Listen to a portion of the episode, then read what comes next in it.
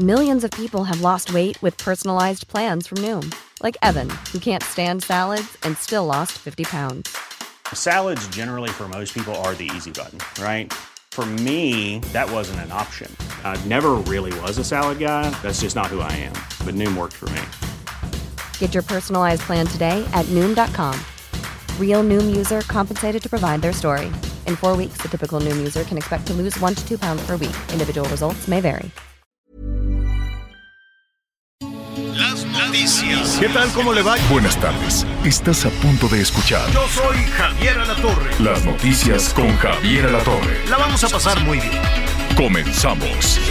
Y ahora que estoy preparado, me siento que vi que está fuera del mercado. Ey, ey, ha sido muy, muy, muy, muy difícil para mí.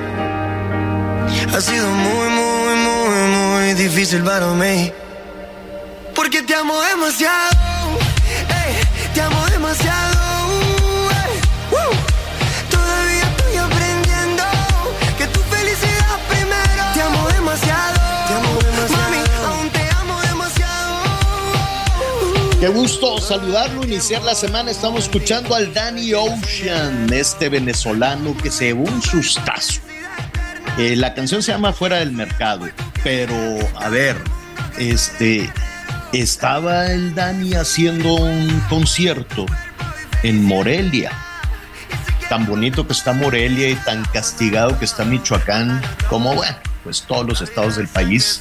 No todo es tan bonito como se pueda como se pueda plantear, pero bueno, ya eso lo, lo veremos en un ratito. La cosa es que hubo una balacera. Se presentó el Danny Ocean allá en Morelia, todo lleno, todos los boletos, y este estaba terminando el concierto ahí en la Plaza de Toros de Morelia. Cuando empieza la balacera, la gente corría, corrían unos para acá, otros para allá. Eh, el venezolano, este, el cantante, decía, pues, ¿qué hago? ¿Qué hago?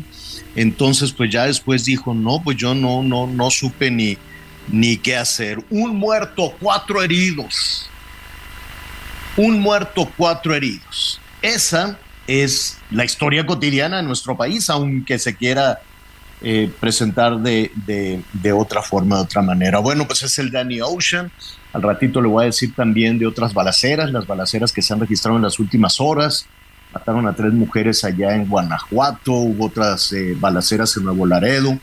Lo de Nuevo Laredo, eh, pues detuvieron ahí a un, a un líder este, criminal, pero curiosamente nos enteramos, o bueno, su servidor yo me enteré por Estados Unidos más que este más que por México. Allí en Estados Unidos decían aguas aguas aguas porque del lado del lado mexicano del lado de Tamaulipas hay unas balaceras. Qué pena eh, que estemos iniciando la semana con esa pesadilla terrible que parece que no termina esta situación de la inseguridad brutal terrible horrorosa pero en un en un ratito más le voy a le voy a contar este un poco más de de eso que está sucediendo. Oiga, pues nada, el fin de semana, eh, como montaña rusa, agridulce, miles de cosas, sobre todo, pues mire, nos encanta, nos encanta creer, no nada más a los mexicanos, en general en los temas del fútbol, en los temas de nuestros representantes, de nuestros seleccionados.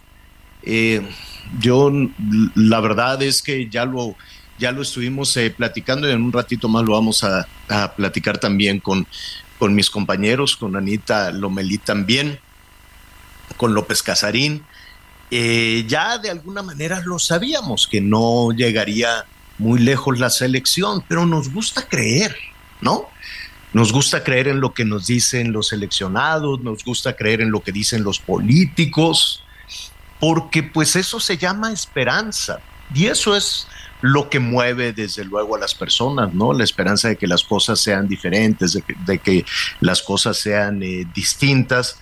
Pero pues ya veremos. Todavía hay esperanza para el próximo partido, el partido de la selección frente a Arabia Saudita. Tendría que ser una goliza brutal, una goliza sin piedad, sin piedad, la que nuestros seleccionados le tengan que este, propinar a los árabes para pues mantenerse ahí, ¿no? Con una patita en Qatar, con una patita en el, en el Mundial. Esperemos que, esperemos que así sea.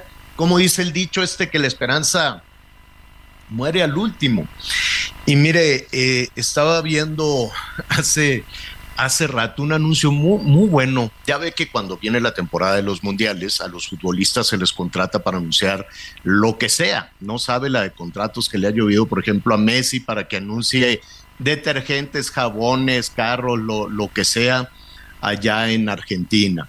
Y, este, y a nuestros seleccionados, sobre todo al, al, al, Memo Ochoa, es al que más le llueven por ahí los contratos, y lo ves por aquí, por allá, y pues es, una, es un ingreso extra, es un ingreso adicional que les cae ahí a, a los deportistas, no a todos, pero sí a las, este, a las estrellas. Yo no sé ahora qué va a suceder con esos contratos pero, pero pues bueno, no, no es culpa de él, no es culpa de nadie, pues, no es culpa de nadie, es en general, eh, eh, es todo, ¿no? Es, es un contexto en el que, pues, bueno, todos quisiéramos tener una mejor, una mejor eh, selección, ¿no? En un país de 130 millones de personas que nos encanta el fútbol, ¿no?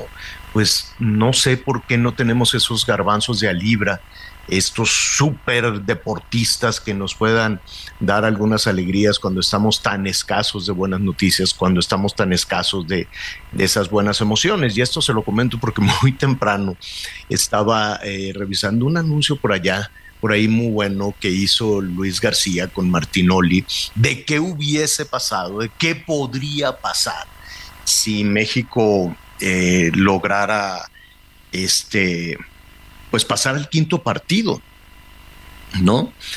Eh, y entre que sí que no, ¿sabe cuánto? Desde hace cuánto que venimos con esta esperanza. Hace 36 años, más o menos, si no me equivoco, desde eh, el Mundial del 86, que fue pues una emoción muy grande, este, no, pues imagínese. Y entonces siempre estamos con la emoción de volver a, a correr con la playera y de decir, y uno dice, ah, qué bonito sería tener una buena noticia. Qué bonito, pero una de de veras, una real, no, no de las que dicen los, los políticos y todo, no, una generosa de ciudadanos para ciudadanos, de deportistas para ciudadanos sería tan lindo. Y entonces pues uno se emociona, ¿no? De acordarse quienes vivieron aquella emoción. Pero fíjese, estar esperando 36 años al quinto partido. Y pues, pues bueno, a ver, no pasa nada, es un deporte, es un juego. Claro que nos emociona ese juego y claro que quisiéramos tener ahí este, toda esa adrenalina y, ¿no? Y, y, poder este, celebrar y festejar muchísimo más que una tajada del Memochoa, ¿no? Muchísimo más que un penalti. Entonces, este, pues con todo respeto, pero ahora sí que casi, casi eh, la, la, el júbilo del, de, de, de, la selección nacional en Qatar se reduce a un penalti. ¿Cómo, ¿Cómo fue eso? ¿No? Pero bueno, el penalti lo celebramos por todo. Nos quedó algo, ¿no? Nos quedó por lo menos el, el Memo Ochoa, nos quedó por lo menos ese penalti, ¿no? Un tema para celebrar. Y ojalá estemos celebrando eh, en esta, a lo largo de, de, la semana con mucha esperanza, desde luego, lo que sigue con este, ¿cómo se llama? Con Arabia, con Arabia Saudita. Suerte a la selección, adelante la selección, le vamos a dar muy buena vibra a la selección, ¿no? Para que, pues, puede, todo puede suceder. Si se engaña la selección, todo puede suceder, ¿no? Que de pronto nos regalen así una avalancha de goles, o sea, una verdadera goliza sobre los árabes, pues para tener ahí una patita en este en Qatar. Pues ya veremos, ya veremos. Oiga, por cierto, saludos al Canelo que está, el Canelo Álvarez, bueno, bueno, bueno, enchiladísimo. Dice, por ahí lo estuve viendo, leyendo y, y lo andamos buscando desde luego para entrevistarlo. Este anda, pero enchilado con el Messi. Dice, nada más que me lo encuentre, le voy a romper la cara, ¿no? digo, no, ya sabe que los boxeadores tienen que controlarse con esa situación porque sus puños pues pueden ser evaluados de otra, de otra forma, pero pues es como si Messi agarrara a patadas al Canelo, pero pues yo creo que el Canelo le gana, le gana por mucho, pues lo anda buscando para romperle la cara. ¿Qué pasó? Ese es un incidente que al ratito queremos este, eh, platicar también con Daniel López Casarín. Vamos a, a, buscarlo para ver qué es lo que sucedió con la playera de México en los vestidores de la selección argentina. Estaban evidentemente celebrando el sábado el triunfo sobre México y pues toda era fiesta ahí en los vestidores de, de, la selección argentina en Qatar. ¿Qué estaba haciendo una playera? de México, una playera verde, si no me equivoco, en el piso, pues no lo sé, ¿no? Habrá que ver eh, si hubo, que, que, cómo es que fue a dar ahí al, al piso la playera y este, pues la pisó o la, con la punta del pie o lo, que usted quiera, pero estaba tirada en el piso y estos brincaban y todo. Cuando se dio cuenta el Canelo de eso, se puso pero como fiera. Dijo, oiganme, no, y este mendigo desgraciado le voy a romper la cara y lo anda buscando. Nosotros también andamos buscando al Canelo para que nos diga. Son, es la pasión, evidentemente, la pasión que se enciende y sobre todo si pierdes, ¿no? En fin, todavía vamos a tener esta situación. Eh, llegamos a ese partido, llegamos al sábado con tanta, tanta, tanta ilusión y de pronto pues nada, ya se nos, se nos, eh, se nos fue un poquito la situación. Pero ya lo estaremos ahí platicando, no pasa nada, es un deporte, así es esto, ¿no? De alguna u otra manera lo estábamos viendo, la fiesta mundialista continúa, se van cambiando, se van cambiando las, las fichas, hay unos gigantes que también tienen sus, eh, sus tropezones, así es el mundial, son los mejores del mundo y ahí está México desde luego jugando entre los mejores, entre los mejores del mundo. Entonces, pues sí, hay que tener fe y esperanzas siempre, siempre, en lo que sea, ¿no? En, en el deporte, pero lo más importante es que hay que tener fe y esperanzas en uno mismo. Vamos iniciando la semana estamos a nada de arrancar el último mes del año, así es que hay que echarle mucha candela y muy buen ánimo a todo eso. Bueno, saludamos a nuestros amigos que nos escuchan allá en Tamaulipas, qué susto.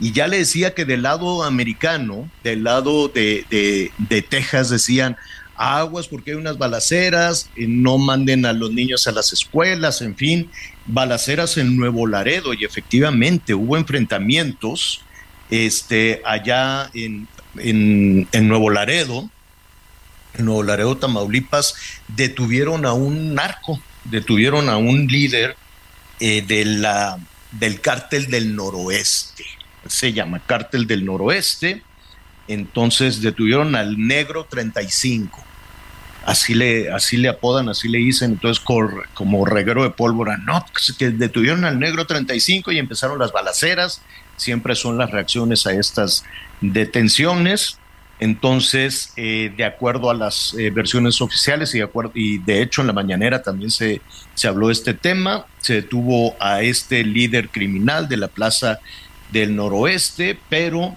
pues al parecer ya está la situación en orden. De cualquier forma, pues estaremos platicando también con nuestros compañeros corresponsales allá en Tamaulipas para que nos digan eh, cómo, pues cómo va, cómo quedó esta situación. Saludamos allá en Tampico a través de El Heraldo Radio 92.5 de la FM. Por cierto, saludos también allá en la en el, el, noroeste. Tenemos de nueva cuenta un frente frío. Es el frente frío número 12. Frente frío número 12.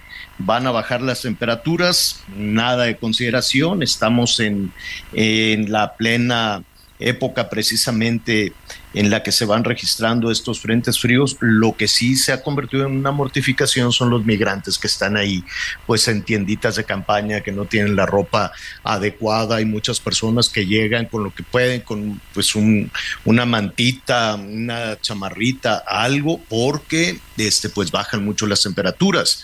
Eh, por cierto, les, les, desmantelaron a los venezolanos ahí que estaban en la línea fronteriza, les quitaron el, el eh, ¿cómo se llama?, el campamento y entonces hubo un agarrón con la policía y la están pasando, le están pasando mal. A eso súmele pues las bajas, las bajas temperaturas. Es el frente frío número 12, pero habrá temperaturas de hasta menos 5, ¿eh?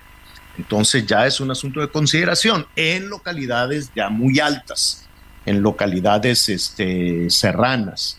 Eh, no crea usted que, digo, sí, sí se va a sentir el, el, viento helado, ¿no? Atención en eh, Chihuahua, atención en Baja California, Sonora, Durango e incluso hasta Zacatecas. Este, pero nada todavía de consideración. Eso sí, les va a llover y les va a seguir lloviendo en el sur sureste del país, muchísima precaución con eso. Pero ya en las localidades serranas, en las localidades de las zonas altas, sobre todo de Chihuahua, Sonora y Durango, sí vamos a tener, como es usual, ¿no? Es habitual en estas en esta temporada, pues eh, muy bajas temperaturas que puedan llegar incluso a los menos 5. Así es que habrá que estar todavía muy pendientes de, de, ese frente, de ese frente frío. Oiga, en Durán, qué, qué tragedia eh, con esta con, e, con, con, esta, ¿cómo se llama? Eh, anestesia contaminada, veneno. Estas jóvenes mujeres que se preparaban para este, ¿cómo se llama? Para una cesárea, para convertirse en mamá, entonces les ponen este bloqueo con anestesia y va aumentando el número de personas muertas. Si no me equivoco, ya son 14, 13 mujeres y un varón, un señor que también tuvo una fractura, nada, nada de consideración, nada de que pusiera en riesgo su vida, ni la de él, ni la de las otras 13 mujeres, ¿no? Es una cesárea programada. Eh, y de pronto, pues este señor con una fractura le dijeron, oye, pues te vamos a poner esta anestesia para este solucionar el, creo que se rompió una pierna, una, una, cosa por el estilo. Algo rutinario absolutamente. Les ponen la anestesia y empiezan con unos dolorones de cabeza tremendos y les duele la cabeza y pasa un día y otro día y este pues nada les viene una meningitis y se mueren hay todavía 60 y más o menos 64 personas hospitalizadas, algunas en terapia intensiva, y es eh, se ha llamado la atención sobre esto y las autoridades van muy lentas. Yo entiendo que en Durango están tratando de hacer todo lo posible para salvar la vida de, de estas personas, pero la reacción ha sido muy lenta. Debería estar ahí todo el gobierno federal, eh, si es que, si es que tiene la capacidad para salvar la vida de estas personas. Y el gobierno estatal, pues sí, está ahí la secretaria de salud, hemos hablado con ella y ya sabes, siempre dicen, son privados, son privados. Sí, pero tú eres la secretaria de salud, pero tú eres la autoridad y tú tienes que ayudar también a estas personas. No, pues es que como son privados, o sea, lo primeritito que dicen, son privados, son privados. ¿Y qué tiene que sean privados o que sean públicos? Ahí hay personas que están en riesgo y todos los días está muriendo una joven mujer, una mamá que acaba de dar a luz. Todos los días. Ayer otras tres. ¿Y qué van a hacer? No, es que son privados que yo no fui, es que no sé qué, y que la cadena de suministro y la cadena de quién sabe qué. ¿Cuál cadena de qué nada? Sí, hay que ver quiénes son los responsables, hay que ver quién compró esa medicina, quién distribuyó esa medicina, quién la fabricó, dónde la compraron, es pirata, es de deber hacer, ¿qué es eso? Claro, esa línea de investigación tiene que seguir pero tiene que hacer todo lo posible para que ninguna persona más muera en Durango pero el gobierno federal está metido en aplaudanme y vean y pongan y convoquen a la gente. Para mí es mucho más importante ir a salvar la vida de esas 60 mujeres que estar buscando a ver cómo movilizas a la gente para qué, qué, felicidad. Qué bueno, qué bueno que, que qué bueno que, que Va muy bien, qué bueno y felicidades, la gran popularidad y la gran aceptación que tiene el gobierno federal.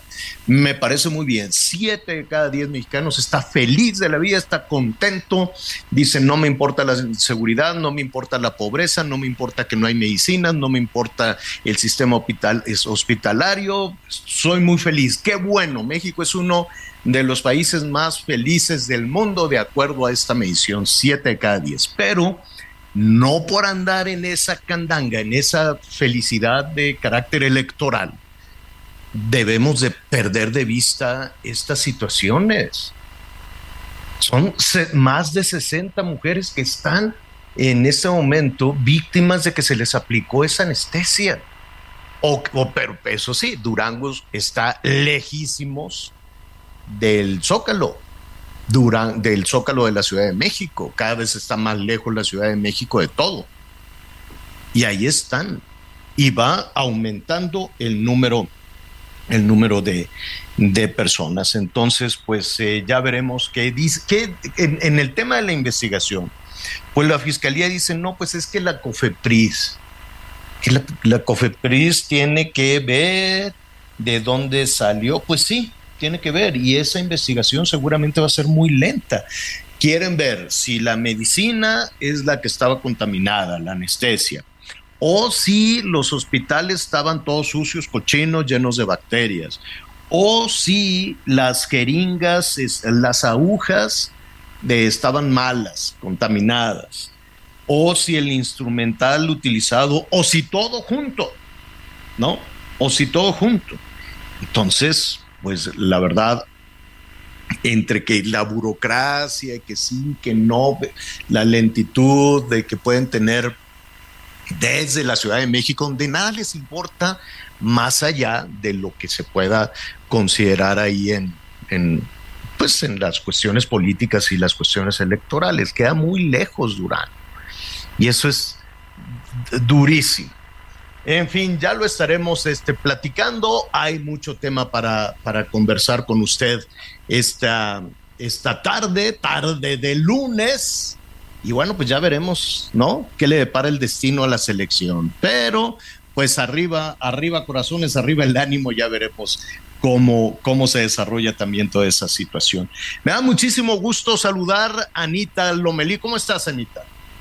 Bien, Javier, gracias. Eh, buen día, buen día para todas y para todos, iniciando la semana con muchas, con muchas ganas. Escuchaba muy atento lo que, pues, el, comentario y la información que nos, que nos dabas hace un momento. Durango no puede quedarse aislado, no tiene que haber una razón, un seguimiento, hay que saber las causas, sobre todo para que deje de repetirse lo que está pasando. Eso es muy importante. Pero además, hablando de salud, hablando de humanidad. Eh, hoy es el Día Nacional de las Personas Sordas. Y fíjese que, pues, si hacemos memoria, ¿no? ¿Cuándo hemos hablado de las personas que no escuchan? Pues nunca, ¿no? Hasta que por alguna razón alguien en casa, alguien en la familia tiene esta discapacidad, pues no, no ponemos atención. Pero quiero decirle que las personas que no escuchan bien, que son sordas, pues es es una discapacidad que les permite trabajar como a usted y como a mí. Por supuesto, no va a escuchar el ruido, no va a escuchar, pero tienen su intelecto, ¿no? La preparación en la medida que puedan estudiar, porque pues se necesita toda una adecuación para que estas personas puedan tener alguna oportunidad para desarrollarse, ¿no? Es importante considerar que pues faltan escuelas especiales para los más de dos millones de mexicanos no oyentes. Esto tiene repercusiones en el desarrollo laboral y por supuesto que en el destino de estas personas. Y también, dicho sea de paso, 28 de noviembre es el Día Mundial de las Personas sin Hogar. ¿Se han puesto a pensar qué tiene que pasar para que una persona se quede sin hogar? Y si usted se fija, muchos son adultos mayores que andan pues ahí, algunos en el mejor de los casos con un, estos carritos que se utilizan en, en los supermercados, este, pues ahí esculcando la basura. ¿Qué pasa con la sociedad? ¿Qué pasa con las familias que permiten que el abuelo, que la abuela, pues se queden sin hogar?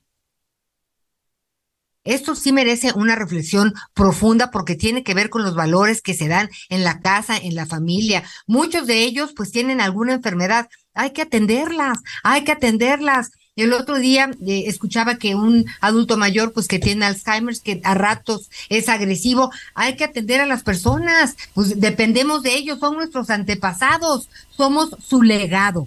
¿Qué opinan ustedes al respecto de pues que los adultos mayores pues en, en, en muchos casos sean abandonados porque es el camino más fácil, los dejan sin casa, les roban, abusan de ellos. Sí tenemos que hacer una reflexión profunda en relación a nuestros adultos mayores, que son muchas de las personas que están en las calles caminando sin hogar.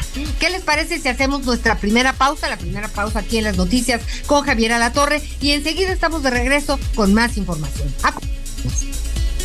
Porque te amo demasiado, te amo demasiado.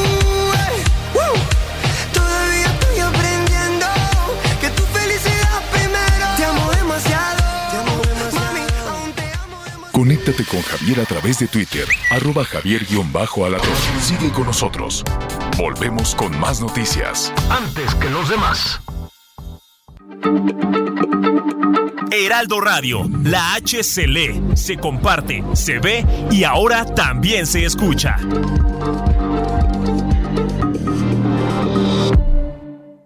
Todavía hay más información. Continuamos.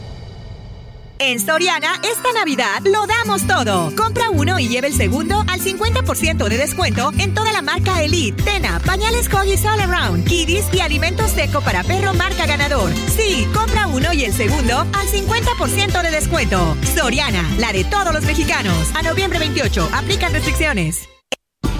Las noticias en resumen. El ejército mexicano, en coordinación con la Fiscalía General del Estado de México, logró la detención de Misael N., presunto operador financiero de un grupo delictivo con presencia en los municipios de Villaguerrero, Tenango del Valle y Tenancingo. 55 animales silvestres fueron rescatados en un operativo en el Tianguis El Baratillo por personal de protección del Ayuntamiento de Guadalajara, Jalisco. Entre los animales asegurados se encuentran un cocodrilo, iguanas, gallos de combate, pericos australianos y canarios, entre otras aves. La delegación del IMSS en Nayarit confirmó que debido a una falla eléctrica en el área de máquinas del Hospital General de Zona número 1 de Tepic, dos trabajadores que realizaban un tablero resultaron heridos, uno de ellos de gravedad. Hoy el dólar se compra en 18 pesos con 91 centavos y se vende en 19 pesos con 63 centavos.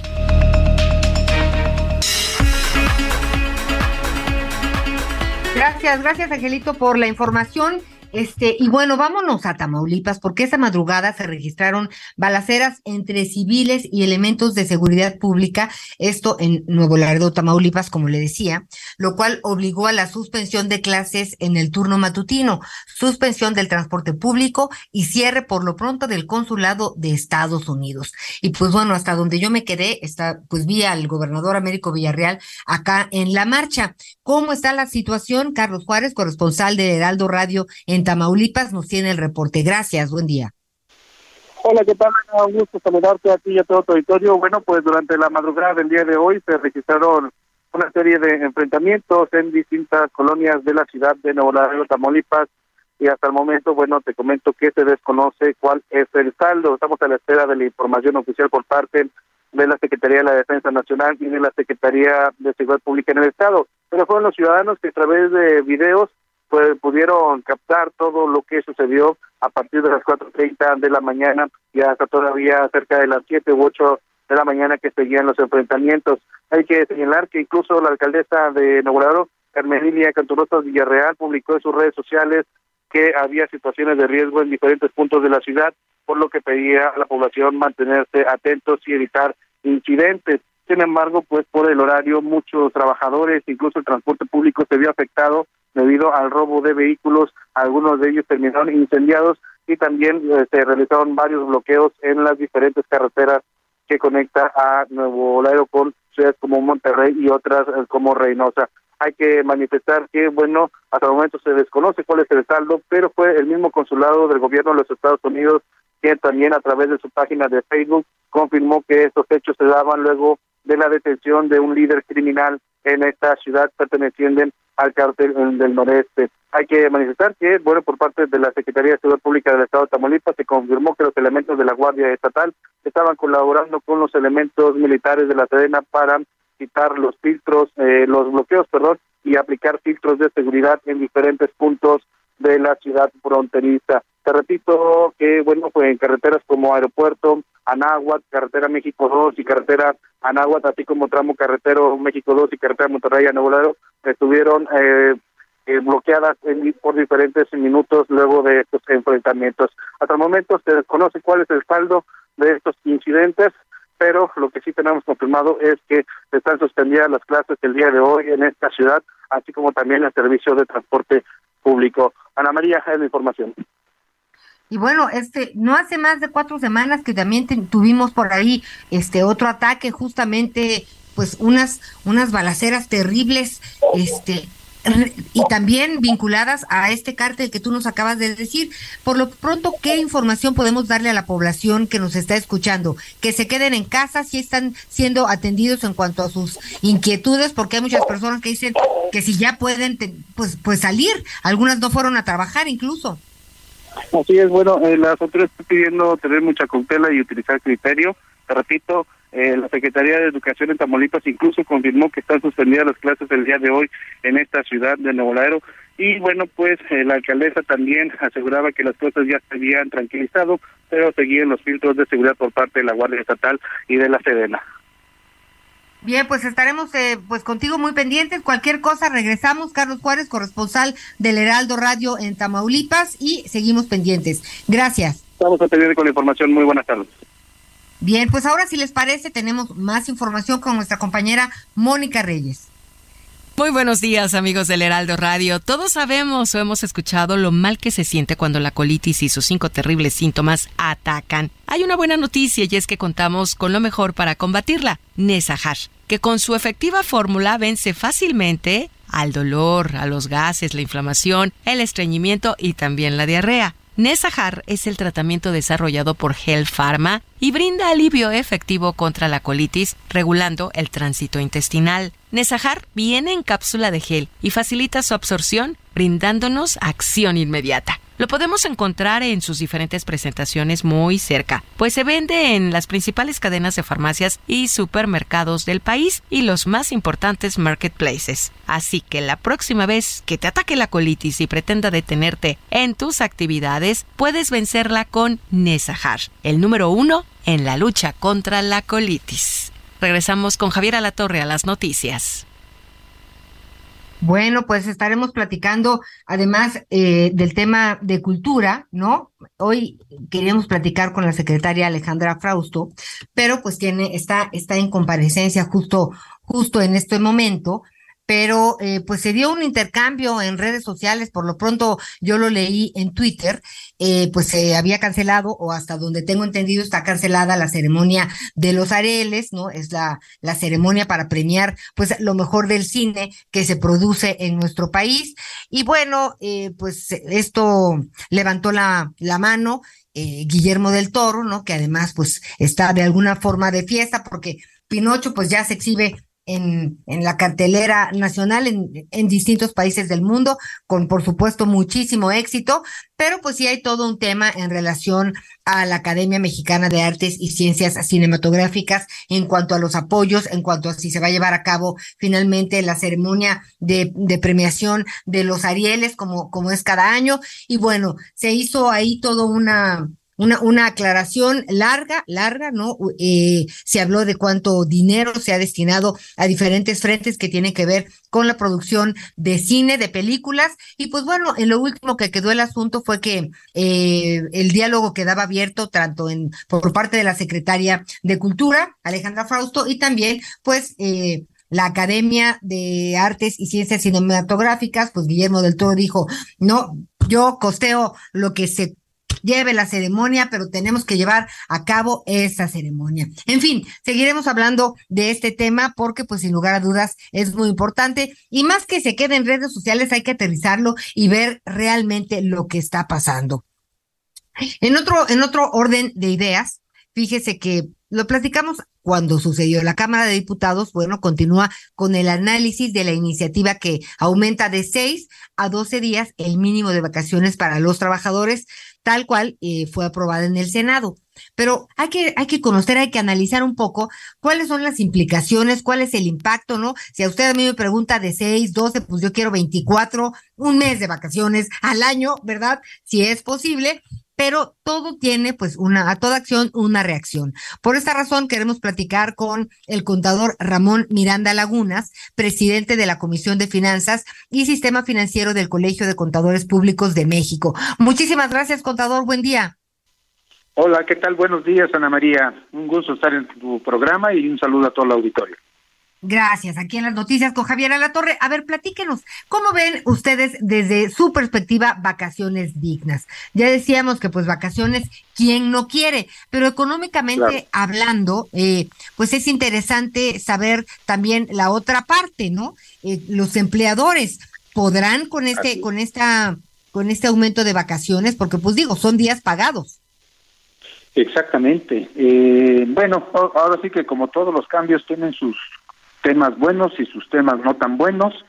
Eh, obviamente una repercusión importante, Ana María, es justamente en la parte de, del efecto financiero que va a tener las empresas. ¿no? En ese sentido, eh, obviamente eh, va a haber un impacto importante porque hoy son seis días de vacaciones. ¿no? En el momento en que se apruebe y quede ya autorizado los 12 días, de forma automática la prima vacacional que va en función de los días que tienen los trabajadores de vacaciones eh, se va a duplicar, ¿no? Eh, esa prima, eh, de acuerdo con la ley federal del trabajo, corresponde al 25% de las vacaciones a que tienen derecho los trabajadores. Entonces, hoy son seis días, el 25% estamos hablando de día y medio. Cuando se incrementa a 12 días, el 25% pues obviamente se nos va a ir a tres días ¿no? De, vacaciones. Y eso lo que va a traer como consecuencia es que los patrones van a tener que pagar más por cuotas de seguro social porque forma parte del, este, del salario base de cotización para efecto de pagar las cuotas del seguro social. Obviamente al Infonavit también eh, afecta en esa parte va a tener que pagar más un poquito más este los patrones y el impuesto sobre nómina que se paga también, obviamente por tener este, los empleadores, pues también se va a ver incrementado, ¿no? Obviamente cada parte, el Seguro Social tiene unas cuotas, el Infonavit tiene una cuota, el impuesto sobre nómina es un porcentaje, va a impactar en diferente medida, pero va a ser un impacto financiero que van a tener que absorber las, las empresas, ¿no? Para poder obviamente dar cumplimiento a esta reforma que se está haciendo. ¿Qué es lo que está buscando la autoridad con este cambio? Pues obviamente que haya, eh, que el trabajador tenga obviamente un mayor este, descanso y con ello que sea más productivo y a lo mejor con esa productividad buscar compensar un poco la parte que se está que estarían enfrentando las empresas. Creo que lo ideal hubiera sido que esta reforma hubiera entrado de forma gradual, ¿no? Ahorita como está estipulado, esto entraría de forma inmediata a partir del primero de enero de 2023, ¿no? Entonces, sí sería un impacto importante. Sí, sería un impacto importante. Y entonces, a ver, eh, si bien sí es, es necesario hablar de, más vacaciones, eh, tendría que hablarse desde otro punto eh, interesante que es, a ver, hablemos de vacaciones, pero también de mayor productividad y si hay eh, mayor productividad, a lo mejor pudiera ser eh, más sencillo, pues el tema de las vacaciones y no y no este eh, esto que es como un debe, ¿verdad? Como si los empleadores fueran este los malos de la película. Este, pues no tanto exactamente como que los malos de la película, pero sí son obviamente los que, de acuerdo con los cambios y lo que se está este, manejando, pues, los que tendrían a su cargo todo el costo de lo que se está manejando de esta reforma, de lo que se está eh, impactando. Y un punto importante que, perdón, omití mencionar hace un momento, esta es una prestación que es parcialmente exenta. Y eso lo que quiere decir es que al ser exenta de impuestos sobre la renta para el trabajador, el patrón también no lo puede deducir al 100%, solamente podría deducir una parte. Entonces ahí, de igual manera, pues obviamente va a haber una implicación financiera, ¿no? Para, para, para los patrones. Y sí, aquí la apuesta está enfocada hacia la parte de, de la productividad que compense ese ese costo adicional que va a tener este que van a tener los patrones. Oye, y también está esto, ya, ya, hablabas tú de la seguridad social y también el tema, eh, pues, de, de las pensiones. sí, sí, sí, sí, sí, Esto también hay que considerarlo porque, pues, sí está preocupante, ¿no? Sí, efectivamente. Eh, obviamente todo este impacto y todo esto que se está teniendo, pues va a, a repercutir en una manera económica adversa para las para las empresas que van a tener que estar sufragando y la parte de, pensiones y todo esto que el gobierno también tiene que estar absorbiendo, pues obviamente también es una parte que, que también va a tener ahí una, una, una, repercusión. Desde la perspectiva, lo que nosotros consideramos es que en la parte de los patrones es en donde va a estar la mayor incidencia que se va a estar este, teniendo, porque pues obviamente va a ser un efecto, como mencionaba yo hace un momento, inmediato, ¿no? A partir del primero de, enero se duplican las vacaciones y se duplica el pago de estas primas de lo que se tiene que estar haciendo y se tiene ya la repercusión en las cuotas que se tengan que pagar tanto al Seguro Social como al Infonavit y el impuesto sobre nóminas.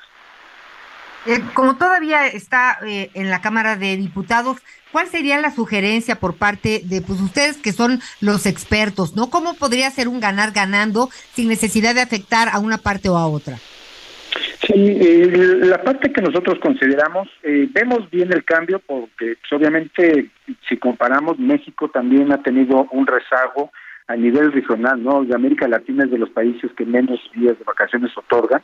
¿no? comparados con otros este con otros países consideramos que el cambio es bueno pero sí estimamos que la propuesta sería que lo hicieran de forma gradual no o sea que no entraran los 12 días el, primero de enero sino a lo mejor irnos a 8 días 10 días y ya uh, a 12 días no eh, para que ese efecto no sea tan inmediato y no pegue tan fuertemente a la a las finanzas de las empresas y aquí pues, también, ¿no? Eh, obviamente a quien más le va a pegar es a las empresas que son intensivas en mano de obra, ¿no? Industrias, obviamente son los que van a tener la mayor repercusión. Bueno, pues eso la verdad es que sí tiene, digo, suena dentro de todo más sensato, porque pues además eh, sí siento que hay reactivación económica, sí, sí la hay, pero no, también ha sido gradual. O sea, no es que de pronto se viene un boom, porque pues todo, pues a todos nos, nos afectó severamente en el bolsillo la pandemia.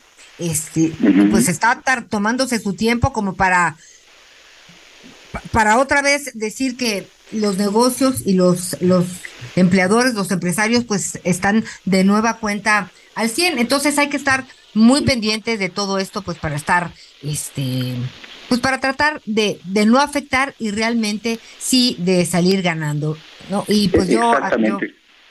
De acuerdo. Sí, sí, que, que, sea un ganar-ganar y por vía de mientras las empresas pues siga este, adecuando los presupuestos, siga haciendo cuentas también para ir midiendo ese efecto que se va a tener, ¿no? Así es, muy bien. Y bueno, mientras tanto, no, mire, como en un de empleado a empleado, le digo, es importante trabajar en la productividad, ¿no? Cuando uno es productivo y trabaja en función de resultados, ¿no? En la medida de las posibilidades, hay empleos en los que se puede de mejor manera, hay otros en, lo que es, en, en los que es más complicados, pero siempre, siempre, siempre hay que tratar de ser proactivos y dar ese poquito más antes de, de que nos aumenten o propongan eh, más vacaciones y yo creo que en este sentido pues saldríamos también ganando todos, ¿no? ¿Quién no quiere tener eh, pues a trabajadores que sean garantía en, en, todos los sentidos? Ha sido una charla enriquecedora, muchísimas gracias contador Ramón Miranda Lagunas presidente de la Comisión de Finanzas y Sistema Financiero del Colegio de Contadores Públicos de México. Y pues vamos a ver qué pasa para volver a platicar, ¿le parece? Claro que sí, estamos a sus órdenes. Que estén muy bien. Gracias. Feliz inicio de semana. Bueno, oiga, ¿y usted marchó, no marchó, vio la marcha, cómo la vio, qué pensó? Eh, pues por ahí anduvo nuestro compañero Israel Lorenzana, el reportero del Heraldo Radio. ¿Cómo estás, Israel? Qué gusto saludarte.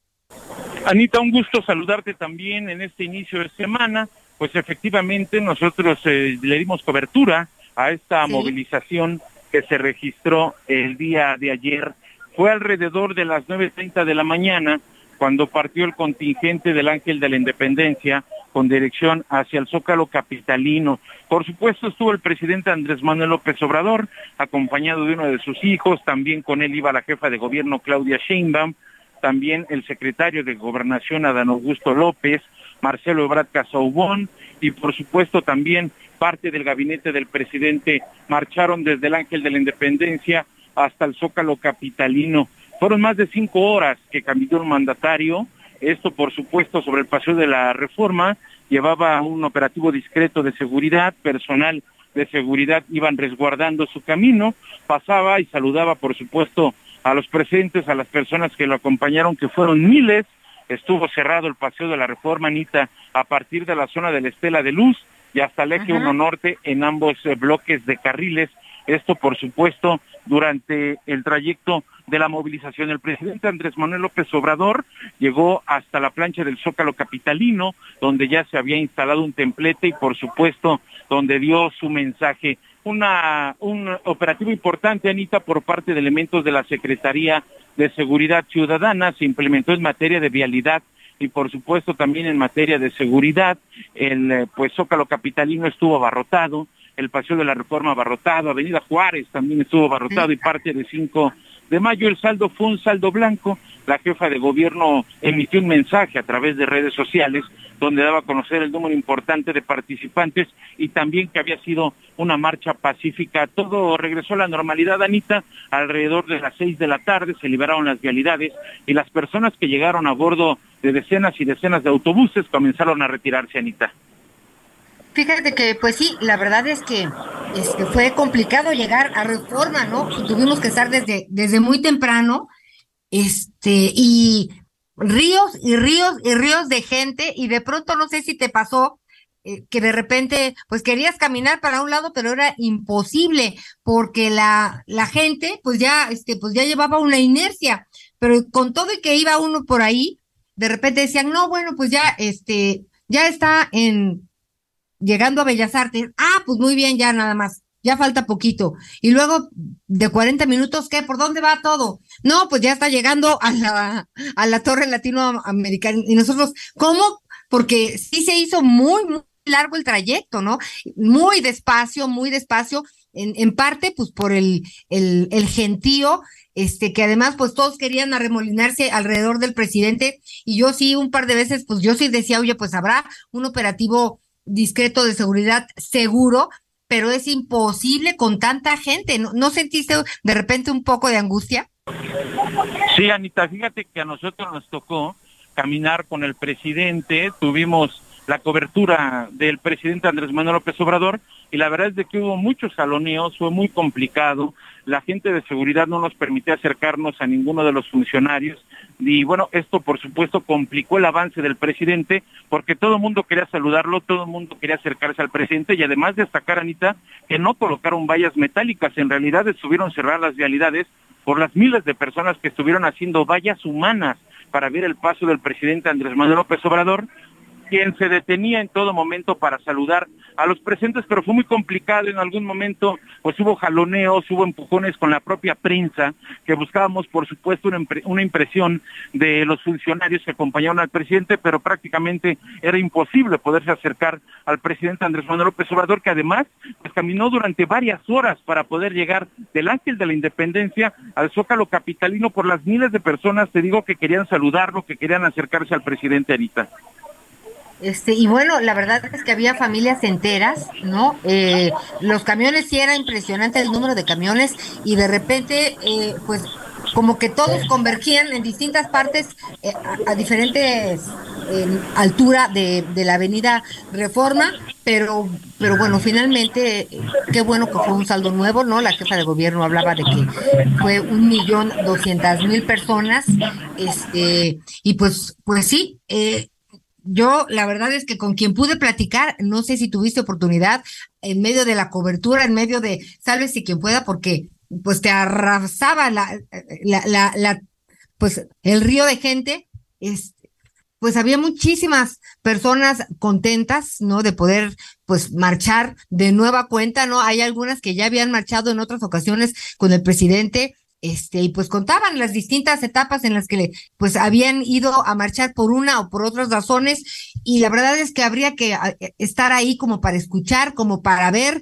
este, y pues los 22 gobernadores también, muy impresionante eh, la presencia que tuvieron ellos, además de los integrantes y de distintas instituciones del gobierno que marcharon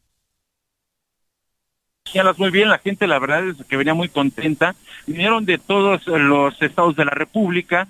Nosotros platicamos con gente de Campeche, de Chiapas, de Oaxaca, del propio Estado de México, de las alcaldías aquí en la ciudad, quienes, como lo señala, se arremolinaban para poder saludar al presidente y ellos son los que formaron estas vallas para permitir el paso de los funcionarios. Entre ellos, por supuesto, pudimos ver a la maestra Delfina Gómez, también pudimos ver pues a Marcelo Ebrard Casaubón, estuvo en esta marcha acompañando al presidente. Y bueno, pues esto ya te decía, terminó en un saldo blanco, la cifra que dio la jefa de gobierno, una cifra importante. En las imágenes podíamos ver pues un zócalo capitalino totalmente abarrotado, que además esperaron hasta el último minuto el mensaje del presidente, resistieron, y eso que el sol estaba cayendo a plomo, Anita. Hacía mucho calor, la gente en algunos casos tuvo que acudir con el personal del Escuadrón de Rescate y Urgencias Médicas para que los hidrataran de tan fuerte que estaba el sol, pero no desistieron, aún así continuaron pues lanzando una serie de arengas al presidente a su paso y además también durante el tiempo que duró su discurso, Anita.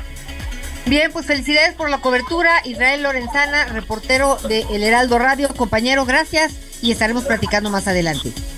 Muchas gracias, Anita Lomelí. Seguimos al pendiente. Muy buena tarde. Buena tarde. ¿Y les parece si con esto hacemos una pausa y regresamos a las noticias con Javier Alatorre? Conéctate con Ana María a través de Twitter, arroba Anita Lomelí. Toda la información. Hey, it's Ryan Reynolds, and I'm here with Keith, co star of my upcoming film, If, only in theaters, May 17th. Do you want to tell people the big news? All right, I'll do it. Sign up now and you'll get unlimited for $15 a month in six months of Paramount Plus Essential Plan on us. Mintmobile.com slash switch. Upfront payment of $45 equivalent to $15 per month. Unlimited over 40 gigabytes per month. Face lower speeds. Videos at 480p. Active Mint customers by 531.24 get six months of Paramount Plus Essential Plan. Auto renews after six months. Offer ends May 31st, 2024. Separate Paramount Plus registration required. Terms and conditions apply if rated PG. Antes que los demás. Ya volvemos. Todavía hay más información. Continuamos. Bueno, muy bien, estamos entrando a la a la segunda fase, a la segunda hora, la segunda fase, a la segunda hora de programa. Me da muchísimo gusto eh, saludarlo. Oye, Anita, pues mi, este, ¿cómo te diré? Mi, mi, pues yo le voy a Brasil, en Qatar. Digo, le voy a México, pues vamos viendo. Vamos viendo a ver qué pasa con los árabes. Este, ojalá los árabes salgan a jugar en chanclas y con chilaba, chilaba, que es la bata esta que, que usan allá en Arabia Saudita, pero pues no creo. Entonces, pues ya veremos. Pero Brasil ya pasó, ya clasificó a octavos de final, le ganó a Suiza, así es que pues ahí va. Saludos a Brasil, me da siempre mucho gusto que nos escuchen este, que nos sintonicen vía digital, vía internet, desde luego, y pues les, les agradecemos muchísimo. Anita, ¿quién es tu, tu, tú a quién le vas, pues? Pues mira, digo, evidentemente, hasta que México dé lo que tenga que dar, pues ahí seguimos. Pero también Brasil. no me gusta decirte lo dije, pero te lo dije cuando estábamos ahí platicando con este, eh, con, con Casarín. Que, decíamos, ¿te acuerdas cuando estábamos viendo que no, pues primero va a, es, el México-Polonia, luego es el México-Argentina y luego es este con Arabia Saudita y luego se regresan a México? Pregunté y me dijeron, no, ¿cómo crees? bueno, todavía hoy por la mañana me decía el maestro Díaz, saludos al maestro Díaz, me dice, no, México todavía tiene opciones. ¿Sabes cuáles las opciones que me daba el maestro Díaz? Dice, pues. ¿Qué opciones? Tiene opciones. Este, ventanillo, ah. pasillo, o pollo o pasta. Ventanillo, pasillo, pollo, pasta. Eso es lo que nos estaba diciendo. Mira, ya nos están contestando desde Brasil, desde Sao Paulo. Muchísimas gracias. Y este, y, y bueno, pues saludos a Brasil. Me da muchísimo gusto. Pues esa es, la verdad es que es mi opción. Yo creo que, que regresarán con mucha tranquilidad a México, pasillo o ventanilla. Esa es no, la pero última mira, mira, que mira. les queda. Todavía te- dependemos de todas estas. Si México pierde o empata con Arabia Saudita, está eliminado. Bye. Si Polonia le gana a Argentina, México con la victoria contra Arabia estará clasificado. Si Polonia y Argentina empatan, México necesitaría ganarle hoy por tres goles a Arabia Saudita para clasificar, Chin. Y si Argentina le gana a Polonia, México necesita ganarle a Arabia y que la diferencia de goles entre la victoria de Argentina y la de México sea de al menos cuatro. ¡Újole, mano!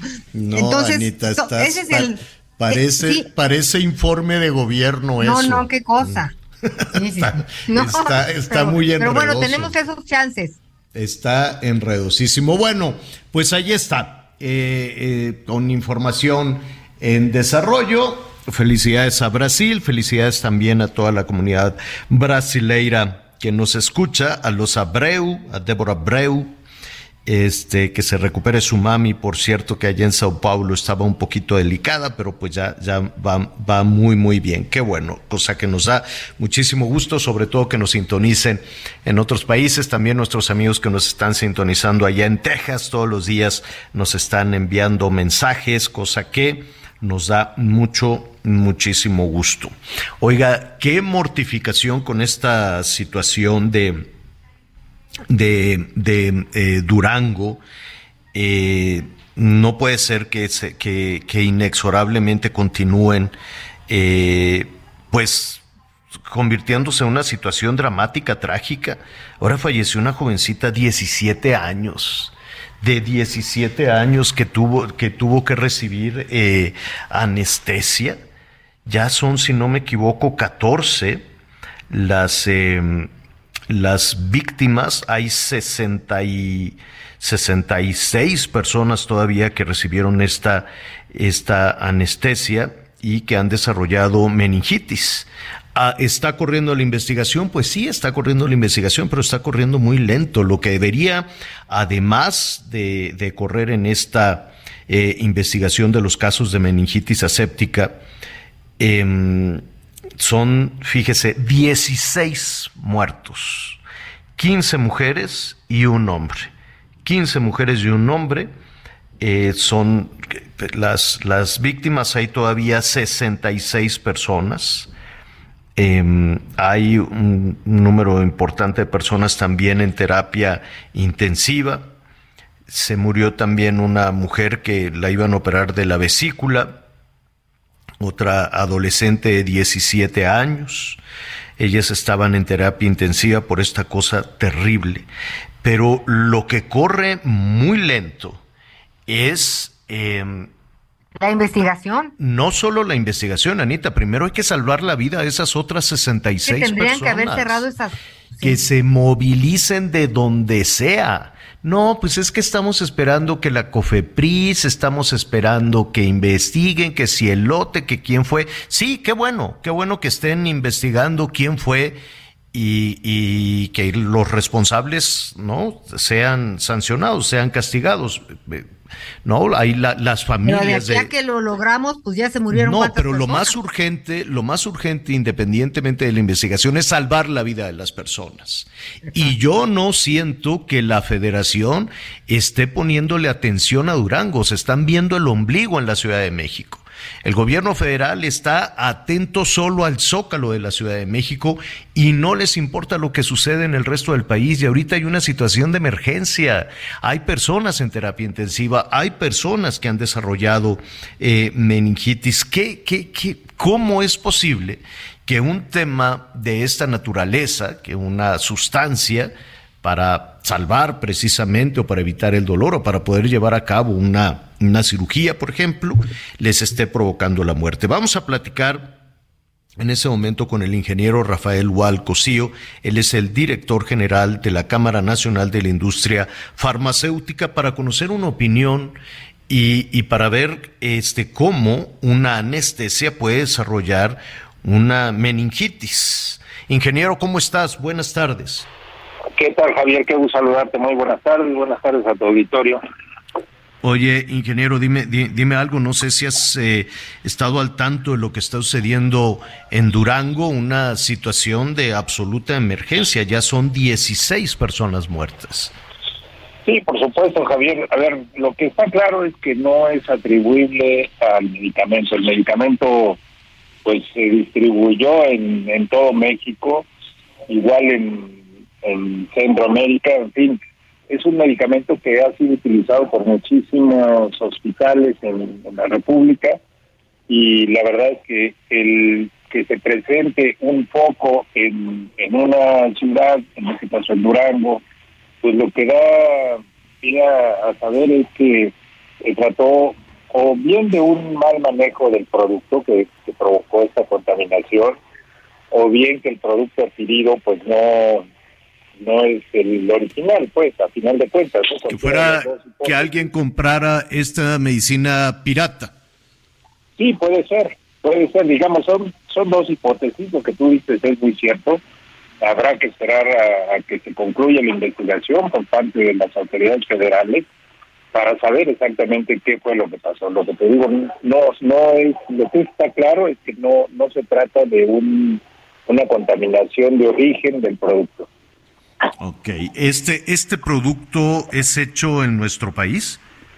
Sí, claro, claro. O sea, es un producto que te digo, se fabrica en México, se distribuyó en todo México. O sea, es un producto seguro, es un producto que eh, quiero suponer que se utiliza, se está usando justo en este momento en algún lugar del país, en alguna, en algún quirófano. Sí, se ha usado pues por mucho tiempo. Además es, eh, pues, es un producto indicado para para cuando se llevan a cabo cesáreas principalmente, un anestésico que, que pues, se usa para, para eso, ¿no? Por eso es que tantas mujeres eh, han presentado el caso, ¿no? Pocos hombres, porque pues se, utiliza poco en, hombres, ¿no? Pero, pero sí, es un producto indicado para lo que, para lo que estaba. esto Eh, quiere decir, esto quiere decir, Rafael, que eh, pues las personas pueden tener confianza si por alguna razón van a recibir algún tipo de anestesia, sea en, en una eh, en un quirófano, o sea, en un consultorio de, de, de, de- eh, un dentista, en fin, ¿no? Porque de pronto, ante esta situación, pues se ha generado muchísimo nerviosismo respecto a la anestesia. Es seguro que te apliquen anestesia, aunque tiene que ser por un profesional, ¿no? Sí, por supuesto, y te digo, y bajo las condiciones que deben de ser, o sea, lo que lo que sugiere esta situación es que te digo, o se trató de, una contaminación provocada in situ, es decir, por el momento del manejo del producto en esos hospitales, o bien una adquisición de producto apócrifo que, que pues, también pudiera generar esta esta contaminación. Eso, un producto falsificado, pues no se lleva no, no se lleva a cabo con las condiciones de higiene que debería de, de hacerse. Por eso es que son tan peligrosos las falsificaciones de medicamentos. Sí, sí, antes de ir con Anita Lomelí y escuchándote, eh, esta falsificación, por así decirlo, o, o- o medicamentos o que ya caducaron o que son piratas, es un problema serio en, en México, que además se, se, pues se pueden comercializar incluso abiertamente en, hasta en eh, tenderetes ahí a media calle, en tianguis. Sí, definitivamente, vamos, o sea, México tiene un, igual que todos los países, o sea, no es privativo de nuestro país el que haya productos falsificados. Lo, lo recomendable precisamente ante esta situación es comprarlos en, en lugares eh, perfectamente establecidos y, y aprobados por la Secretaría de Salud, en este caso por COFEPRIS, o sea, farmacias eh, bien establecidas, en fin, no comprarlos en tianguis, no comprarlos en, en internet, en fin, o sea, se está jugando con la vida, ¿no? Ya, ya vimos las consecuencias que pudiera tener, aunque digo, no habrá que esperar la- el resultado. El resultado es saber cómo, cómo fue la línea, porque ahí pues no fue, quiero suponer que no fue el paciente o, eh, o familiares del paciente los que fueron a comprar este, este medicamento, sino que tú confías en una clínica, en un hospital privado, en un hospital público, y eh, pues mira, ahí está lo que sucedió en Tabasco. ¿Te acuerdas también este hospital de Pemex que fue una mortandad terrible de personas que se habían sometido a una hemodiálisis? Y después ya no sucedió nada, ¿no? Nada más se decía que la, el medicamento que se utilizó, que no se sabe, que sí llegó, que no llegó, y no hubo ninguna consecuencia tampoco. Sí, eso, eso fue claramente un medicamento falsificado, así se vio y pues sí, es una pena que no hubiera habido responsables del, tema. Así es. Anita Lomelí te quiere preguntar. Anita.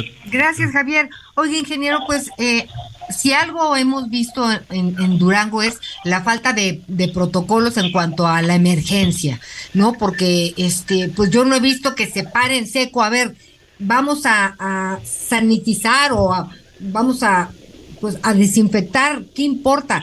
Todos los hospitales de Durango o algo que pudiera hacerse realmente como un protocolo de emergencia y evitar que la gente esté muriendo por esta, pues por estos brotes de, de, infección. Eh, a nivel de las farmacéuticas, ¿hay algún protocolo cuando sucede algo así?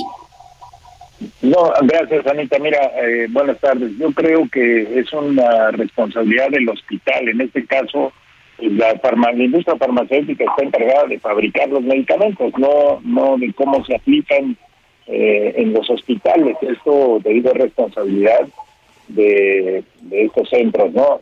Creo que las medidas que se tomaron fueron pues clausurar estos hospitales mientras se investiga, ¿no? Pero pues es, es responsabilidad de las autoridades sanitarias en todo caso de, de los centros de salud donde se aplican los medicamentos.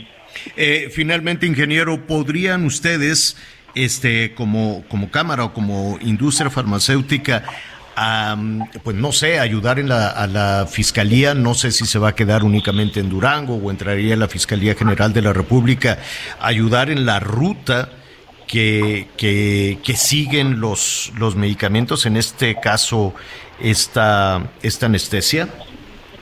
Sí, mira, es claro, Javier, insisto, en que no se trató de un producto falsificado o un producto dañado de origen, porque se ha aplicado en muchos centros.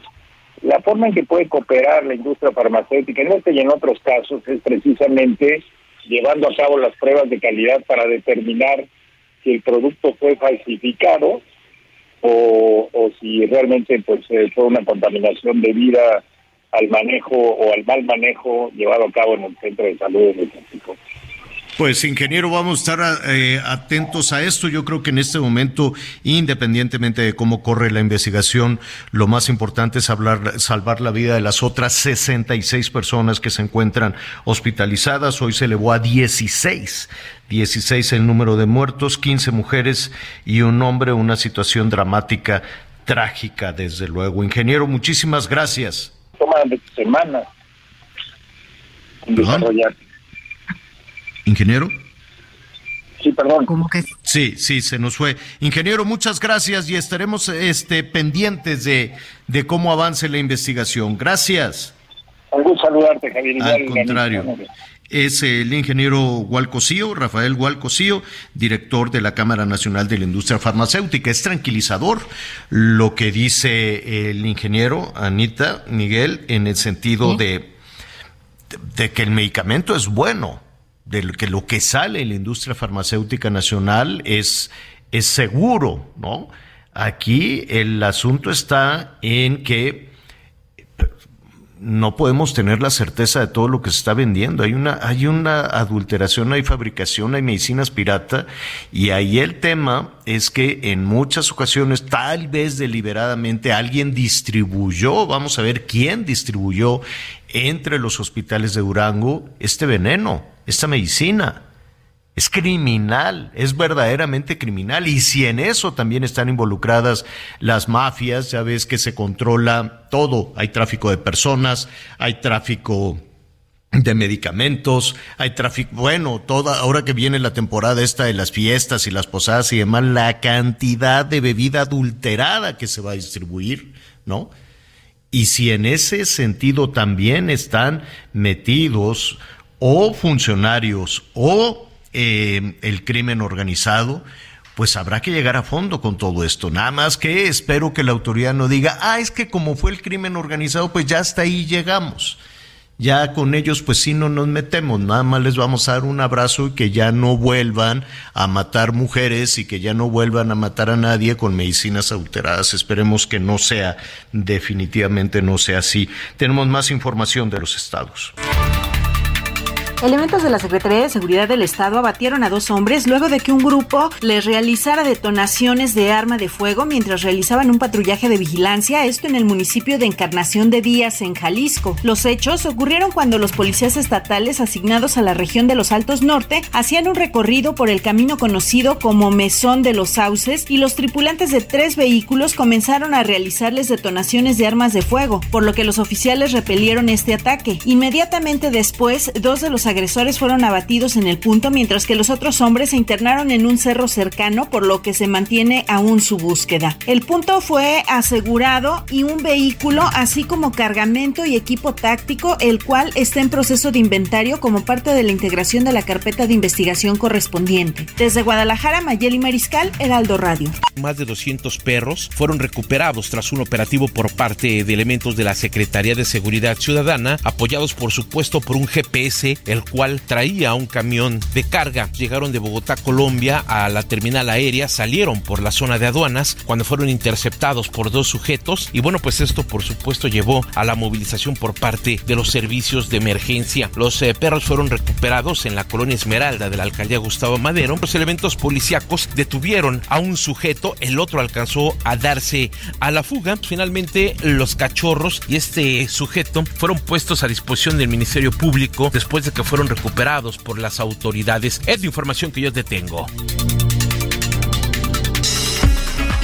Bueno, oiga, nos están preguntando que, que está muy, este, que están muriendo los peces ahí en, en Chapultepec, en el, en el bosque de Chapultepec, y sí, tienen razón, es una cosa tristísima. De por sí el, el agua pues no se ve muy atractiva, ¿no? El agua del lago de Chapultepec está verde, pantanosa. Yo no sé a qué área, qué dependencia, o si se queda sedema, ¿no? en el, pues a, pues a, a alguien le, ¿qué es sedema? Es la Secretaría de Medio Ambiente. Medio Ambiente de la Ciudad de México, sí. Ah, pues a ellos les corresponde, no sé si limpiar, oxigenar, echarle agüita. Se están muriendo los peces, quedan ahí flotando. De por sí el agua es verde, parece pantano de Shrek, es, es muy fea. Y este, y entonces ahora con un montón de peces muertos. Ya lo había, ya se había denunciado a través de las redes sociales y al parecer hubo una explicación por parte de los responsables. Dice, es que como no le abrimos la llave, porque no sé por qué no le abrieron la llave, no sé por qué hubo una disminución. A ver, miren la respuesta. Decía que hubo una disminución en el aporte de agua. Pero ¿por qué hubo una disminución en el aporte de agua? Y con eso, pues de por sí está puerca el agua del, del lago pues ahora una matazón, una mortandad se ve tan feo y tan bonito que está ahí este, este parque, pero pues no, no, no, digo, ya era, uh, yo recuerdo, este, cuando veníamos de vacaciones a México, Anita, nunca te llevaron a las lanchitas de, no, de claro que sí. Era bien bonito. Veníamos de vacaciones y nos llevaban muy elegantes a Ay. Chapultepec. Ah, sí, antes, antes los niños, a mí me vestían en el niño elegante, ¿eh? No creas tú. Entonces, No, no. este, pues uno salía, eh, pues bien, ¿no? No habían cambiado como ahora tanto, hasta para ir al cine iba uno elegante. No, bonito. No. Exacto. Entonces con mi gorrito, mi shorts, saquito y al este. Entonces era muy padre. a las porque lanchitas. Te llevaban a las lanchitas. Luego había un trenecito que Ay, era sí. increíble con una estación de tren y te subías al trenecito con un algodón de azúcar y le dabas toda la vuelta a Chapultepec. Y después de eso había un paseo este, que ese sí no, no, no me gusta mucho, honestamente, en unas, en unas carretitas con unas cabritas. Digo, pues Ah, era sí. niño, pero ahora, ahora ya no, o Ahora en un burrito. El Ah, tren sí está. el tren sí, Qué bueno que creo que las cabritas ya no están porque el maltrato, el maltrato no, no, a mí nunca me ha gustado eso de que de tracción animal para, para la diversión. Pero entonces veías el, el lago y no estaba tan puerco. No, pues te subías a las lanchitas y luego te caías y acababas hecho un cochinero, una sopa, ¿no? Y también arregladito que te llevaban con tu goma en el pelo y demás y regresabas una marranés. Pero pues está bien, así son los niños, sales elegante de tu casa y regresas todo mugroso, de eso se trata.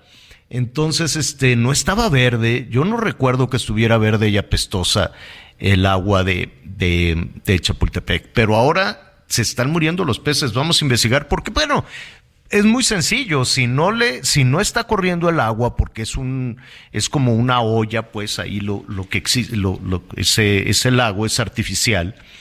Y si no le están agregando, abriendo la llave del agua, pues no hay oxígeno. Y los peces se mueren sin oxígeno con el agua estancada y apestosa. Entonces creo que ya lo reconocieron, dijeron, no, pues es que como no les abrimos, como no les echamos el agua tratada, se nos murieron los peces. Qué barbaridad, ¿no? Hay que ver, sí, estoy buscando una explicación oficial, no la, todavía no la encuentro, pero lo que sí, Javier, es que luego todos tenemos la mala costumbre de irles a aventar y ya, bueno, una cantidad de cosas que tampoco les ayuda, nada más que a eso sí han sobrevivido por los siglos de los siglos, hay que decirlo. Es el tema del agua, no hay, no hay de otra. Sí, que hubo una, una eh, en la página de, del bosque o el Twitter del bosque dijo que hubo una disminución en el aporte de agua, de agua tratada, en la segunda sección del lago, pero pues que ya el sistema de agua se está investigando, este, por qué no hay agua y que esto redujo la cantidad de oxígeno y pues que eso llevó a pues, la matazón. Ahí están flotando todos los peces. Qué barbaridad. Sí, sí, sí, Oiga, pues muchísimas gracias. Vamos a hacer una pausa. Este, y ya le, tú ya pusiste todos tus adornos navideños, qué lata, eh, qué difícil. Yo estuve el fin de semana, foquito primero, que cambia el foquito, que el foquito fundido, que Ponle por oye, acá. Que ya pusiste la serie, pero China hay tres focos fundidos. Exacto. Lo, lo platicamos después de una pausa. Volvemos. Vale. Yo voy, tú ven, tú ven, yo voy, tú me traes Nutella, yo te enseño sabor, tú tan playa positano, yo tranquilo morrocoy. Ey, quiero ser tu Babylon boy. Volaré contigo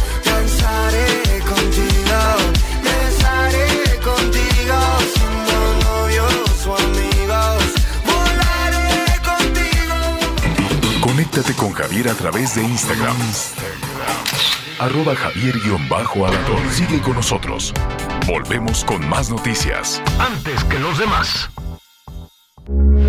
Heraldo Radio, con la H que sí suena y ahora también se escucha. Todavía hay más información. Continuamos. En Soriana, esta Navidad lo damos todo. Lleva el 12 pack de cerveza modelo especial, Tecate Light o Tecate regular a 100 pesos con 250 puntos. Y leche al pura o Santa Clara de un litro UHT a solo 15.50 con 50 puntos. Soriana, la de todos los mexicanos. A noviembre 28, aplican restricciones, evita el exceso. Las noticias en resumen. El presidente Andrés Manuel López Obrador afirmó este lunes que hay voluntad entre los diversos sectores para aumentar el salario mínimo un 20%, una decisión que se anunciaría el próximo jueves. Este domingo se registró la explosión de un horno del complejo petroquímico Cangrejera de Pemex en Coatzacoalcos, Veracruz. Un trabajador que se encontraba cerca sufrió quemaduras de segundo grado en las manos y el rostro, por lo que fue trasladado al hospital de la petrolera en la localidad. Con agua presionó este domingo los botones del tanque de amortiguamiento que abrieron las compuertas de la presa El Cuchillo en Nuevo León. Así dio arranque el trasvase de 200 millones de metros cúbicos que se realizará a la presa Marte R. Gómez, ubicada en Tamaulipas. El Poder Judicial Federal negó el amparo con el que Federico Sarabia pretendía ostentarse como presidente del Consejo de Administración de Cooperativa Cruz Azul. Desde agosto de 2020, Sarabia asegura que fue elegido como sustituto de Billy Álvarez, quien se encuentra prófugo de la justicia. Sin embargo, ninguna autoridad o institución lo ha reconocido como representante de los cooperativistas. Bueno, gracias, gracias, gracias Anita. Entonces, a ver, eh, nos están preguntando que si ya les van a dar el aumento de sueldo. Eh, eh, a ver, vámonos despacito, vámonos despacito. Estamos hablando aquí del salario mínimo. Realmente hay, es, es un sector muy yo me atrevería a decir, de la plantilla formal de trabajadoras y trabajadores, no de los informales, digamos de quienes están trabajando en la eh, formalidad, es eh, realmente poco el número de personas que reciben un salario mínimo, ¿no? Siempre es, es un poquito más de, del salario mínimo o mucho más, uno, dos salarios mínimos, en fin, ¿no? Pero sí hay quienes reciben únicamente el salario mínimo trabajando de manera formal. Eso, eso me queda claro. Hay muchísimas empresas que a cambio, por ejemplo, de de que estén, de, que tengan algún tipo de prestación, sobre todo las cuestiones médicas, pues aceptan recibir un salario mínimo, ¿no? Hay algunas eh, empresas eh, que ofrecen servicios, por ejemplo, de limpia, cosas por el estilo, que pagan el salario mínimo, pero les dan sus, sus prestaciones. Lo que estaría subiendo es, eh, y un 20%, que me parece, pues, veremos, eh, eh, me, me, parece bien, pues, ¿no? De que la gente pueda recibir eh, por, por, por, por, sus, por su trabajo mayores ingresos. Desde luego que em, la discusión va por otro lado, no se trata únicamente de, de, de, te voy a subir por decreto el dinero, sino yo siento que en el mercado laboral las aptitudes, eh, vaya, recibes en medida de que tu trabajo sea eficaz, eficiente, sea importante, tenga un impacto eh, importante, desde luego, en la empresa en la que estás trabajando. Poníamos, por ejemplo, este, esta situación de este tipo de empresas, ¿no? Que contrata a muchísimas personas y yo creo que una persona que demuestra en los hechos que puede salir adelante, que se va esforzando, evidentemente no se va a quedar únicamente con el salario mínimo. Yo creo que los incentivos para que la gente pueda tener a, riesgo de que me digan este como aspiracionista y demás, pero que la gente aspire a tener un mejor ingreso, a tener un mejor nivel de vida, ya que sus hijos tengan un horizonte muchísimo mejor, puede ser eh, por otros factores, no necesariamente que por decreto se diga se aumentará el salario. Pero, en fin, esto va a ser cuando, Anita, el martes. Pues en teoría, ¿no? no el anuncio va a ser el jueves. Ah, el jueves, el jueves, perdón. Sí, el jueves. Oye, y también nos estaban preguntando el tema de las vacaciones. Ya ves que se había dicho, no, que van a tener un friego de vacaciones al año. No, ya lo detuvieron, ¿no? Porque. Usted está en la Cámara de Diputados, ¿no? Sí, pero no va a suceder se frenó la reforma de vacaciones dignas en México. Se frenó la reforma de vacaciones dignas en México para hasta ver el impacto que eso tenía. Porque evidentemente. Sí, hay que hacer un análisis para los... No, mira, eh, los, los políticos de cualquier partido toman decisiones que les beneficien a ellos únicamente. Entonces la gente dirá, mira que a todo dar los del PAN, los de Morena, mira que a todo dar los del Verde que dijeron que nos den más vacaciones. Sí, pero ellos no, eh, ellos no generan empleos. Imagínate cuando anunciaron todo eso, que dijeron, palomita, la gente va a votar por mí, porque yo decidí que, le iba a haber vacaciones dignas y tantos montones de días de vacaciones el año. Entonces, una persona que genera dos o tres empleos en su negocio, eh, de pronto pues los, los empleados lo voltearon a ver y le dijeron, pues ya sé que estás haciendo un esfuerzo por sacar la nómina y por pagarnos, pero te tenemos noticias, nos vamos de vacaciones, el doble de tiempo en lugar de una semana, nos vamos a ir dos, así es que a ver cómo le haces si tienes que contratar una persona. Con esa iniciativa en la que se ponían estrellita los políticos, porque pues ellos no son empresarios, ellos no pagan nóminas, no pagan empleo, no trabajan pues, ellos no trabajan. Entonces es muy bonito sacar iniciativas que les, que, que políticamente les sean redituables a ellos, a los partidos políticos nada más pero la gente que está haciendo un esfuerzo por empujar la economía, por generar empleos y que de pronto les digan, y a ver cómo le haces, pero tienes que contratar eh, temporalmente, eventualmente a otra persona para que cubra durante, pues imagínate que tienes tres empleados y durante un mes y medio, dos meses, vas a tener que buscar a quien sustituya a tus empleados, pagarles, abrir la plaza, en fin, les generaron una complicación espantosa hasta que en alguien cupo la prudencia. No se trata de que la gente no se vaya de vacaciones, sí, se tienen que ir de vacaciones. Pero como los políticos son unos ignorantes, como los políticos no saben absolutamente nada, toman decisiones que solo les benefician a ellos y cuando se dieron cuenta alguien les dijo, oigan, ¿saben qué? Ya calmaditos, eh, yo sé que hay procesos electorales y que todos tienen ocurrencias. Deberían delimitar las ocurrencias de las, de las y los diputados. Limitarles, porque cada vez que hay un cambio en la Cámara de Diputados, llegan los 500 con, ay, se me ocurre con ocurrencias y para justificar su presencia ahí, todos tienen ocurrencias. Ay, voy a, pedir que, ¿no? ¿Y por qué, por qué no 20 el aumento del salario mínimo? ¿O por qué no, eh, si quieren quedar bien, por qué no aumentar de 6 a 12 días? ¿Por qué no lo aumentas a dos meses? ¿no? Si de lo que se trata es de una ocurrencia y de quedar políticamente bien, órale, pues aviéntate que sea un mes de vacaciones por cada año trabajado. ¿No? Total, son ocurrencias, son políticos, no, no, no entienden de nada, lo único que hacen es recibir dinero eh, público y estar ahí sentados, granjeándose simpatías a costa de un universo que definitivamente no conocen.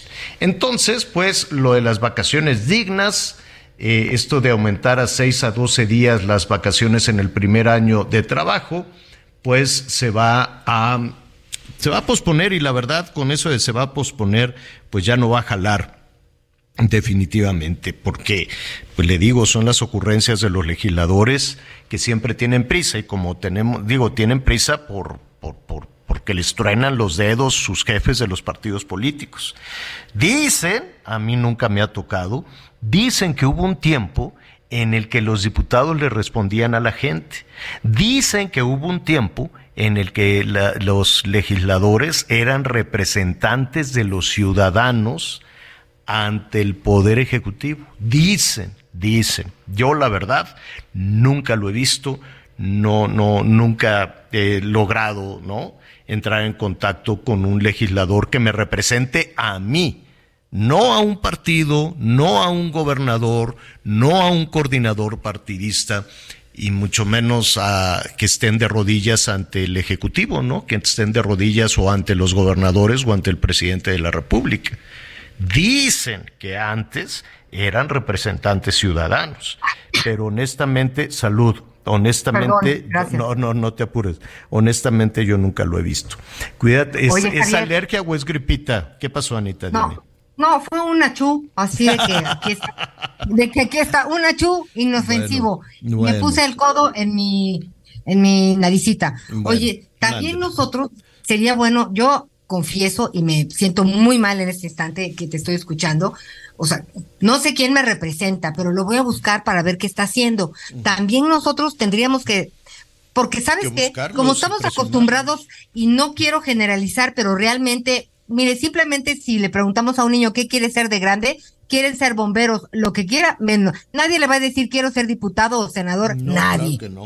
Eh, Pero y con esta y con la reforma electoral hay que picotearles qué están haciendo oigan qué andan haciendo por ahí con la reforma electoral que se está cocinando olvídate ¿eh? ya en bloque nada más olvídate ya, todos van a ser designados por sus propios este, partidos y estarán atendiendo a los partidos. Ya va a ser un juego eh, partidista. Los ciudadanos cada vez estamos mucho más eh, fuera de, de, todo esto, desafortunadamente. Oiga, este, mucho cuidado ahorita que, que, se, que vino el achú de Anita Lumelí. Este, ya viene las, el cambio de temperaturas, ¿eh? Tenemos un, un, este, pues ya esta semana el jueves, si no me equivoco, inicia diciembre. Este, y todavía está calientito, está, ¿no? Está, este, ahora que estuve ahí este, también trabajando en, el huerto y demás, pues todo está floreciendo de nuevo y lo digo, pues qué raro está esto con este calorcito, ¿no? Todavía ahora con el evento este que caminaron todas estas personas en la Ciudad de México con un calorón, porque pues la, la sensación térmica se, se aumentó y la radiación solar era altísima, altísima. Entonces tenga usted mucho cuidado si va a ir a, a, marchas de las que sea, del gobierno, de la oposición, de lo que sea. Cuídese mucho, hidrátese muy bien, póngase gorritas porque eso puede ser algo este, terrible, sobre todo el tema de la radiación solar. Sin embargo, tenemos un frente frío va a bajar, eh, seguirán bajando las temperaturas, nada, nada considerable, salvo en las zonas serranas, por ejemplo, de Durango, de Chihuahua, de Sonora, en algunas comunidades donde sí vamos a tener temperaturas bajo cero, tampoco nada extremo, ¿no? Menos, menos cinco todavía, ahí van, con, con, cierta timidez. Sin embargo, no baje la guardia, esté usted muy atento a los efectos de, de las bajas temperaturas. Yo, eh, veo que, por ejemplo, en el norte, donde se hace este tapón de migrantes, pues no cree usted que los migrantes que llegan de Centroamérica, de, de Honduras, de El Salvador, de Venezuela misma, pues vienen cargando con, con la chamarra o con la mantita o con la tienda de campaña o todo lo adecuado para las bajas temperaturas. A, a eso súmele que cada vez van a ser más notorios los desalojos de los migrantes. Reinaldo Lara, qué gusto saludarte hasta Ciudad Juárez. ¿Cómo estás, Reinaldo? Javier, buenas tardes, Anita, buenas tardes. Un saludo desde la frontera. Pues ya mencionabas los desalojos y es que ayer se vivió uno tremendo que se dio, Javier, exactamente ahí en el límite entre México y los Estados Unidos. Mm. Y a eso, eh, bueno, vamos, vamos un poco por, por partes. Cuando desalojan a los migrantes, ¿a dónde se van, Reinaldo? Mira, Javier, la situación es que ayer ya varias semanas estuvieron llegando las autoridades a este campamento. Los migrantes desde el pasado 12 de octubre, todos venezolanos, se instalaron junto al río Bravo. Fue cuando precisamente llegó la orden de aplicar el título 42 de salud a los migrantes venezolanos, porque era una más, una gran cantidad de migrantes que estaban cruzando en promedio patrulla fronteriza. Aquí en El Paso tenía promedio de dos mil venezolanos diarios que cruzaban el río Bravo de Juárez a El Paso, Texas. Viene esa aplicación de la ley que se da aquí en Ciudad Juárez, bueno, en toda la frontera, y entonces los migrantes se quedan en territorio mexicano, crean un campamento en el borde del río, y ya ayer había exactamente poco más de 500 migrantes, cerca de 200 casas de campaña, y ya después de varias semanas las autoridades se acercaban a, pedirles que se retiraran, que se fueran a los albergues. Hay albergues federales, estatales y municipales instalados para los migrantes, pero ellos no se querían retirar. ¿Qué les decían las autoridades? Que por el intenso frío, porque muchos de los migrantes vienen con mujeres, con niños pequeños, la temperatura en las noches, ya mencionas los frentes fríos, Aquí hemos estado en a menos dos, a menos tres, y el viento helado que viene de los Estados Unidos adentro de una casa de campaña, pues no, no lo contienes, ¿no? Llegaron las autoridades por la mañana, les pidieron retirarse, llegaron incluso ya con camiones, había cerca de 20 camiones para llevarlos a los albergues y no se quisieron retirar los migrantes venezolanos. En ese momento, con presencia incluso de derechos humanos nacional, federal, eh, estatal y la OIM, la Organización Internacional de las Migraciones, estuvieron ahí en este desalojo, empezaron las autoridades a avanzar, les dijeron se empiezan a retirar y hubo molestia de los venezolanos, sacaron encendedores, empezaron a prender las casas de campaña, a lanzar piedras y palos a las autoridades, se convirtió todo en un caos. Había columnas de humo que se veían de distintos puntos de Juárez, como si fuera una guerra ahí en el borde del río. Exactamente, del lado americano se acercaron todas las autoridades. Estaba la patrulla fronteriza, el CBP, que es aduanas y protección, estaba la Guardia Nacional, los troopers, que son los policías estatales de Texas, la Policía del Paso, parte de elementos federales, hicieron un cerco para que no ingresaran de manera masiva los migrantes. Así es que ellos prendieron sus casas, agredieron a las autoridades y en un lapso de 10 minutos llegó ya un control porque participaron policías estatales, municipales, Guardia Nacional, Instituto Nacional de Migración, de todo esto, Javier, Anita, fue el saldo de dos policías lesionados, a uno con una pedrada en la cabeza, a uno le enterraron una navaja y hubo dos migrantes detenidos. Uno de ellos traía un garrafón de combustible de cerca de 30 litros y era el que rociaba las casas para que le prendieran fuego. Ese fue el primer desalojo, fue ayer. En estos momentos está completamente limpio el lugar, pero muchos migrantes, la mayoría no se quiso ir a los albergues los albergues tienen capacidad hasta para mil, mil doscientos. No están a su máxima capacidad. Solo 50 se fueron a los albergues. ¿Qué pasó con los otros 450 o casi 500? Nada más se cruzaron la calle, Javier, en parques que hay cerca del río, se instalaron y volvieron a poner sus casas de campaña. Esta mañana llegó una vez más la autoridad y ya de una manera más pacífica se retiraron, ya les dijeron, Ciudad Juárez ya no queremos asentamientos irregulares de migrantes, dicen las autoridades, y por lo pronto, Javier, ya no hay migrantes acampando acá en la frontera de Chihuahua. Bueno, pues eh, eh, digo que además hay que, yo sé que es muy difícil cuando hablamos del tema de migrantes, yo sé que es un, es un sacrificio enorme el que hacen eh, todas estas, eh, todas estas personas, centroamericanos, venezolanos, la, la nacionalidad que, que sea nadie quiere estar con bajas temperaturas en una tienda de campaña, pero también es cierto que eh, los venezolanos han mostrado una agresividad que no necesariamente se veía en los otros grupos de migrantes. Así es, Javier, aquí la situación es que se les, a, los migrantes venezolanos que se fueron juntando aquí en la frontera, se les ofrecía trabajo incluso en la industria maquiladora y nunca quisieron ir a trabajar. No. Contrario a lo que sucedió cuando tuvimos una gran cantidad de cubanos y haitianos aquí en toda la franja fronteriza, que ellos se les ofrecía trabajo, se iban a trabajar, pagaban sus departamentos, se quedaban en el hotel, los que no podían se iban a los albergues, pero todos empezaron a conseguir trabajo y hacer su vida con los permisos que les da migración en esta zona fronteriza a esperar la oportunidad de llegar del otro lado. Los venezolanos decían, no, ¿para qué trabajamos si la gente aquí en Juárez vienen de Estados Unidos incluso y nos traen comida y vestido? Así es que nos quedamos aquí hasta que nos abran la frontera pues veremos qué es lo que sucede también en, en estos eh, en estos albergues. Lo que sí es que digo no es un tema no, no es un tema extraordinario, no es un tema eh, que, nos preocupe porque es es, la temporada, pues, de las bajas temperaturas, es la temporada de los frentes fríos, pero nada todavía significativo, ¿verdad? ¿O sí? No, no, todavía no, Javier. Ha habido algunas nevadas en la tierra de Chihuahua que ya incluso vienen atrasadas porque en la zona de Estados Unidos, lo que es Colorado, Nuevo México, ya más arriba, ya por Utah, todos esos estados están completamente cubiertos de blanco y las nevadas no han llegado aquí a la frontera. Llegan a la Sierra de Chihuahua, lo más bajo que hemos estado aquí en Ciudad Juárez es menos tres durante la madrugada, en la sierra temperaturas de menos ocho, pero la costumbre es llegar a 12 o a 15 bajo cero cuando está el intenso frío. La gente lo está esperando, déjame te digo, Javier, hoy en la mañana hacía demasiado frío, en estos momentos ya estamos a 18 grados y con el solecito hay que quitarse la chamarra, el suéter y una vez más en pura camisa.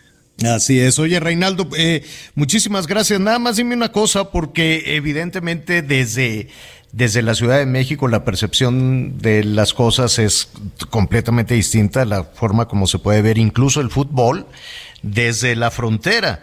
Porque bueno, hay que recordar que en la franja fronteriza, pues tenemos ahora sí que dos, dos apuestas en Qatar, ¿no? La selección de los Estados Unidos y la selección de México. Así es, Javier. Mira, te voy a decir, aquí en, en esta zona de Ciudad Juárez, tenemos, como tenemos un equipo de primera división, cruzan todos los fines de semana gente que viene de Texas, Arizona, Nuevo México a ver al equipo fronterizo. Les gusta el fútbol mexicano y de esa manera muchos viajan, de los que han viajado a Qatar, que suben sus imágenes a través de redes sociales, traen la playera mexicana y cuando juega Estados Unidos se ponen la playera del equipo de las barras y las estrellas, están pendientes de las dos elecciones, pero pues ahora sí que complicada la situación de México, Javier. Acá el día del partido se paralizó completamente todo, como ha sido en todo el país, pero aquí también la industria maquiladora. 350 mil trabajadores, dos horas, pararon la producción para ver a la selección mexicana. Bueno, pues ya veremos con los árabes cómo pinta, ¿no? Comentábamos hace un ratito que todavía hay opciones para la selección nacional y alguien con mucha pues, ¿qué te diré? Bueno, sí me dio un poquito de risa. Le dije, ¿cuáles opciones? Me dicen, sí, pasillo, ventanilla, pollo, pasta, ¿no? Para, para cuando vengan, para cuando vengan volando de regreso. Bueno, muy bien. Estaremos ahí pendientes. ¿Y qué te parece, Reinaldo? Sí, eh, esta misma semana te vamos a, a molestar para que hablemos de los migrantes, de las caravanas de migrantes, de cómo se preparan ya para regresar a distintos estados, distintos estados del país. Una situación, pues sí, para algunos de muy alto riesgo y cómo se van organizando esas caravanas, ¿no? Claro que sí, Javier, estaremos pendientes con toda esa información desde la frontera. pues. Gracias, es Reinaldo Lara ya en Ciudad Juárez. Saludos a nuestros amigos en Ciudad Juárez, en Tijuana, en Mexicali que nos sintonizan, que nos sintonizan todos los días. Oiga, le, le pegaron al narco en la Ciudad de México duro duro esta, esta tarde, de acuerdo a lo que está anunciando eh, García Harfush, el secretario de Seguridad Ciudadana. Fíjese usted, encontraron un carro en la alcaldía Álvaro Obregón, un carro, y al interior traía 50 kilos de cocaína. 50 kilos de cocaína es el golpe que se ha dado esta tarde al narco en la Ciudad de México. Veremos los efectos que todo eso pueda tener. Los detalles y la información de todo eso se los va a presentar hoy en la noche en Hechos Azteca 1 a las diez y media. No se lo pierda. Vamos a tener muchísima, muchísima información, todo lo que está sucediendo también en Qatar. Así es que ahí tendremos todo este decomiso de la cocaína. Vamos a tener información de lo que sucedió en Nuevo Laredo, lo que está pasando en Tamaulipas, quién es este eh, quién es este líder de, de, narcos también que fue detenido y que provocó toda esta balacera y desde luego todo lo que está pasando también con esta célula de, eh, mire, al parecer es el cártel Tepito.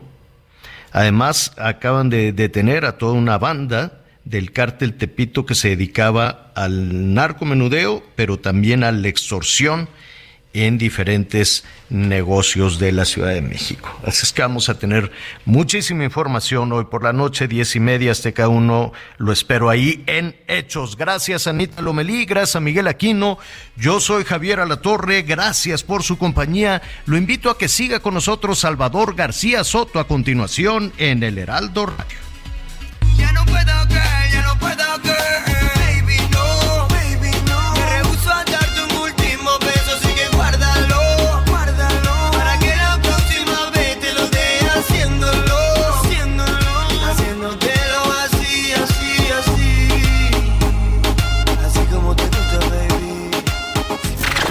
Gracias por acompañarnos en Las Noticias con Javier La Torre. Ahora sí ya estás muy bien informado.